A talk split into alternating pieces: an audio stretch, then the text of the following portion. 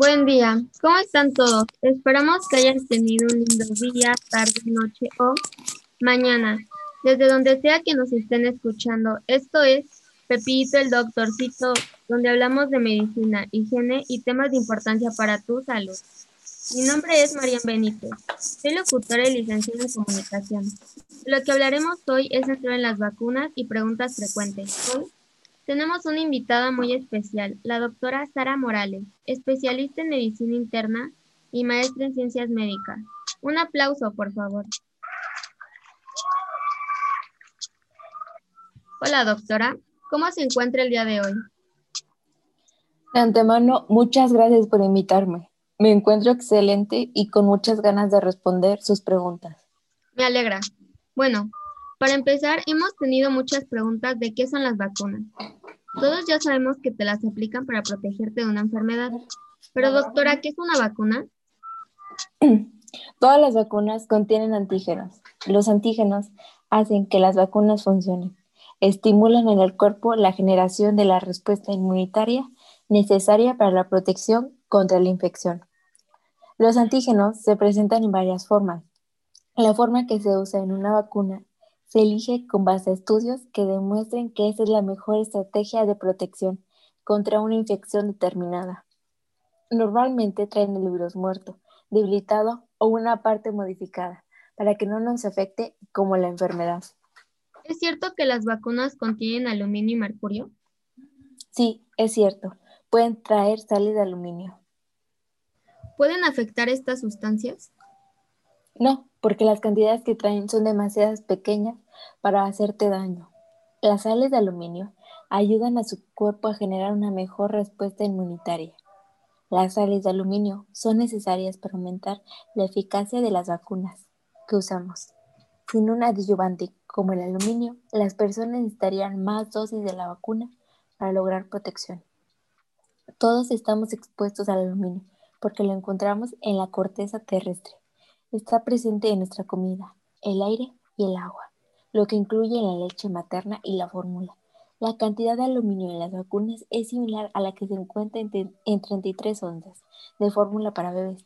El aluminio se ha usado y estudiado en vacunas durante 75 años y es seguro. Si se lo pregunta, no causa autismo.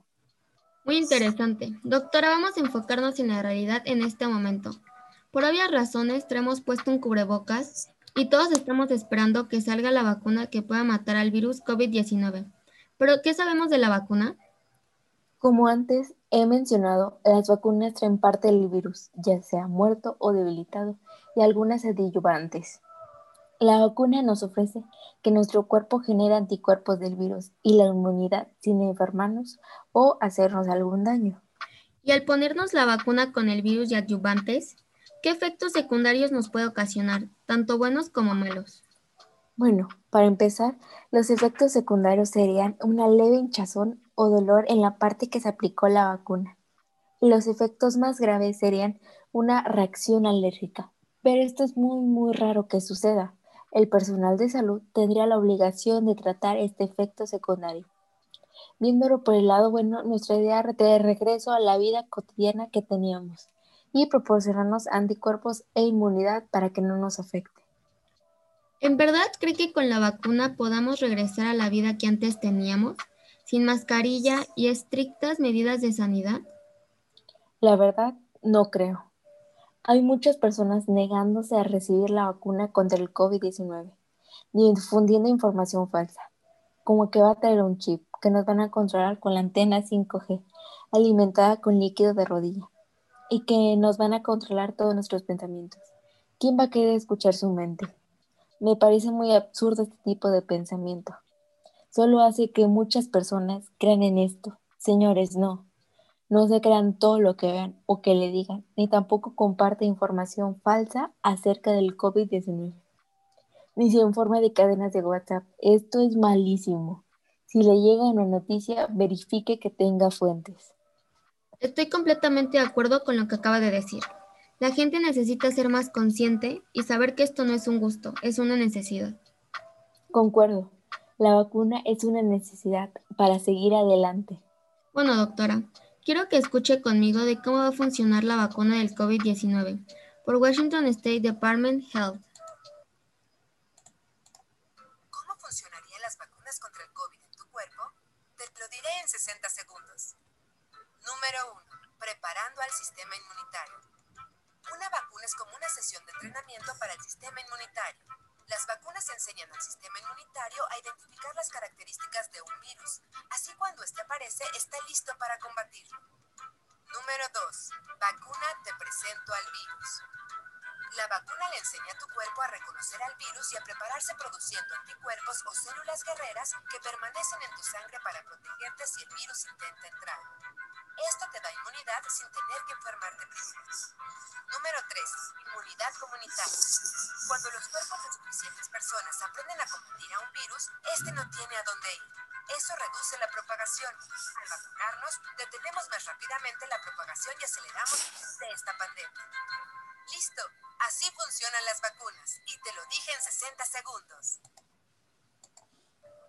Doctora, ¿usted qué opina sobre el video? Me parece muy interesante.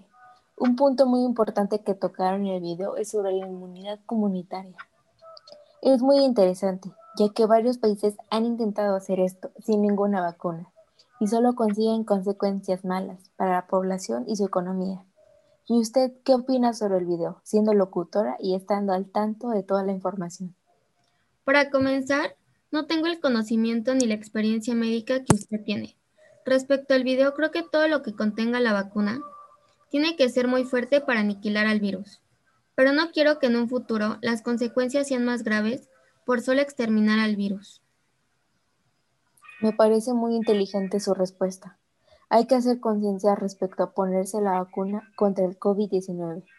Muchas personas se esforzaron para hacer esta vacuna con el tiempo contado y demasiada presión del mundo hacia ellos, para que unas personas no se la quieran poner porque dicen que trae un chip o que se van a morir de eso. Señores, tengan en mente lo importante que es esto y lo mucho que nos beneficiará. Sus palabras fueron claras y concisas. Espero que todos los que estén escuchando entiendan la gravedad del asunto y sean más conscientes por ellos y por sus familias. Espero que toda la gente entienda y sea madura respecto a esto. Ya que tengo el honor de su visita, Quiero que opine respecto a una encuesta acerca de ponerse la vacuna contra el COVID-19 que hicimos vía Instagram, arroba Pepito el Doctorcito Oficial, ya que más del 70% votó que no se la pondría. Esas personas que no se la quieran poner son unas irresponsables. No saben lo importantísimo que es esto.